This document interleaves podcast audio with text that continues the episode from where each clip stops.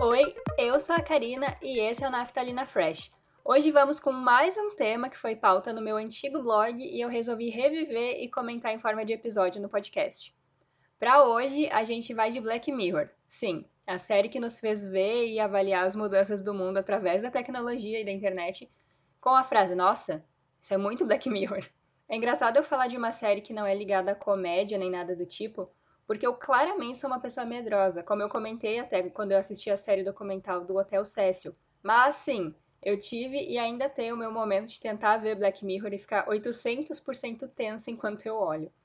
A série já tá na quinta temporada e enquanto eu escrevo esse roteiro eu tenho que dizer que ainda não olhei as duas últimas, mas eu pretendo. Eu já tenho série demais pela metade e eu não quero que essa entre na lista. Na época em que eu escrevi no blog, só tinha até a terceira temporada. E juntando tudo, as três, né? Eram 13 episódios. Eu tinha visto sete dos 13 e é válido dizer que eu não assisti na ordem em que eles foram lançados. Eu lembro que evitei o que eu pude o episódio número 1 da primeira temporada, que é o do porco. E eu também sei que o último que eu vi até o momento, lembrando que tá fora de ordem, foi o Engenharia Reversa, da terceira temporada mesmo.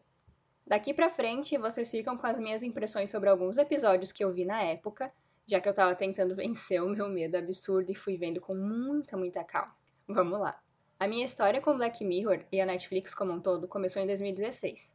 O texto que eu fiz saiu em 2017 e eu ainda não tinha visto todos os episódios das três temporadas que estavam disponíveis na época. Eu simplesmente não tinha coragem. Eu sou uma pessoa que se impressiona muito fácil e que chora com uma facilidade absurda. Então, somando isso a uma época que eu não estava com um psicológico tão ok, mas até hoje, quem é que tá, não é mesmo? Claro que daria problema se eu assistisse todos de uma vez. Aí cliquei no episódio que chamava O Momento Valdo.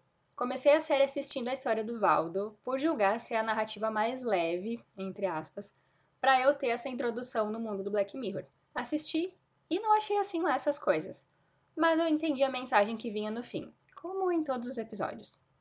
Claro que ali na história, o Valdo era só uma metáfora para muitas das coisas e personagens babacas que a gente acaba tornando famoso. E foi interessante ver o que ele faz com a cabeça de quem demonstra algum afeto e principalmente com a cabeça de quem criou ele. Ele é um personagem que concorre às eleições. Hoje já não me parece uma realidade tão distante, sendo sincera. Mas é bem louco de assistir e acompanhar o que vai acontecendo na vida real a partir desse boneco que só existe nas telas.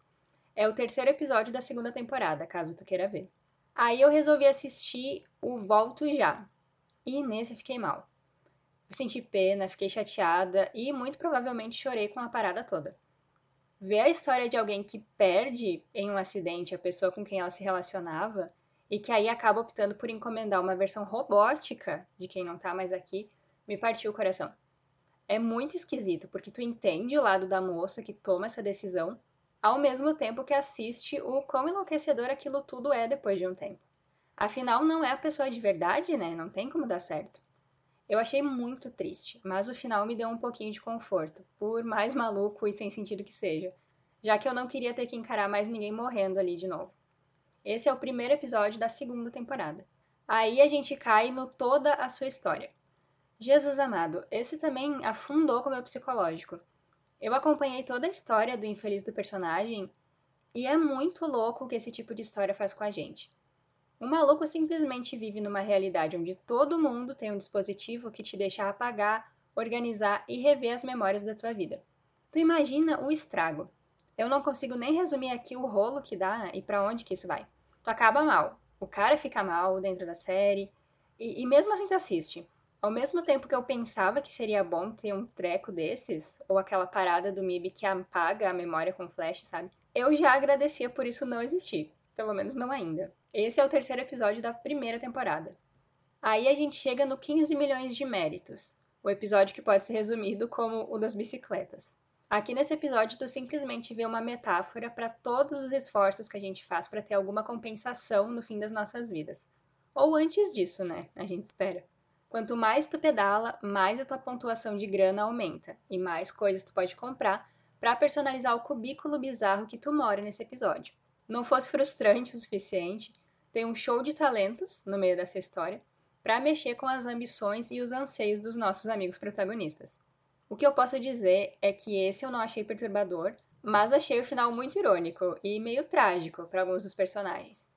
Não trágico de morte, tá? Mas tu vê o problema acontecendo bem na tua cara. Mas eu curti, apesar das bizarrices. Recomendo. É o segundo episódio da primeira temporada. Agora a gente vai com o Manda Quem Pode. Cara, que agonia esse episódio. Eu só não senti mais raiva de toda a situação porque eu notei o grande surto da história antes de ela de fato chegar ao fim. E bem na real, eu imaginei a revelação de um jeito ainda pior. Graças a Deus que não foi o que eu tinha pensado. Nesse bendito desse episódio, a gente passa a história inteira torcendo pro menino principal, que tem cara de assustado. Pra no final descobrir que ele era um babaca e que ele fazia coisas péssimas. E eu digo por quê, caso alguém que tá ouvindo agora também já tenha visto esse episódio. Então isso vai ser bem específico agora, tá? Sabe o cara que vira amigo dele e se ferra tanto quanto na história? Eu achei que a filhinha do cara era a mesma criança que o personagem principal da história entrega o brinquedo lá no início. Entendeu por que, que eu achei que era revelação pior ainda? Como se o que acontece já não fosse ruim o suficiente? Pois é. Essa doideira toda tu vê no terceiro episódio da terceira temporada. A gente chega então no Nosedive, que ficou chamado de queda livre. Ai, meu Deus, assim, Talvez esse seja o mais próximo da realidade em que a gente vive em termos de tecnologia, likes, etc. Aqui a gente passa uma hora inteira vendo a vida da Lacey e o mundo todo baseado em avaliações, estrelinhas e likes em que ela vive. É no mínimo familiar, né? Toda uma história correndo atrás de boas avaliações na vida dela e então não pode de forma nenhuma aparecer triste ou ser mal educada com ninguém. É uma parada tão louca que dependendo da tua quantidade de estrelas nesse aplicativo, tu pode ou não adquirir imóveis melhores ou determinado tipo de emprego. Na época até foi criada uma versão real, entre aspas, desse aplicativo por aqui. É praticamente uma divisão de castas que a gente viu em Caminho das Índias. Esse é o primeiro episódio da terceira temporada e ele parece muito óbvio pela história que resolve contar com essas avaliações, mas ele termina de um jeito que conversa também com a realidade. Por fim, o meu episódio favorito, o San Junipero. Todo o meu amor a San Junipero. Todo. Que episódio lindo, meu Deus. Se tu não tem a menor intenção de assistir Black Mirror, pelo menos assista San Junipero. Esse sim eu posso dizer que eu fui surpreendida totalmente com o final da história. Em San Junipero, todo mundo é jovem, feliz e tá sempre em uma ou outra festa celebrando a vida. As pessoas somem, reaparecem e tudo isso vai depender da década ou ano em que ela escolhe para estar tá naquele momento. Essa questão começou a me deixar confusa na história, até que ela realmente chegasse no final. Mas fazia sentido. Esse só assistindo mesmo para tu entender. Ele é tão lindo e incrível que foi indicado ao Emmy até. Assiste, sério. É o quarto episódio da terceira temporada. Na época eu pude jurar que não ia conseguir escrever um post enorme sobre Black Mirror, já que eu não tinha assistido todo ele, mas eu também lembro que para um conteúdo escrito, né, que era o que ele era na época, até que ficou bem longuinho. Então eu resolvi também trazer uma menção honrosa aqui para os episódios Urso Branco, Odiados pela Nação, Versão de Testes, Engenharia Reversa e o episódio de Natal. Todos, incluindo o Hino Nacional, que é o primeiro e tem o porco, eu assisti só anos depois de escrever no blog e eu também indico super que vocês vejam. São histórias totalmente diferentes, mas com o ponto em comum de que são cheias de plot twist. Nada é o que parece e que quando tu acha que acabou, tem muito ainda sobre o que refletir e ficar chocado. Vale demais. Bom, por hoje era isso.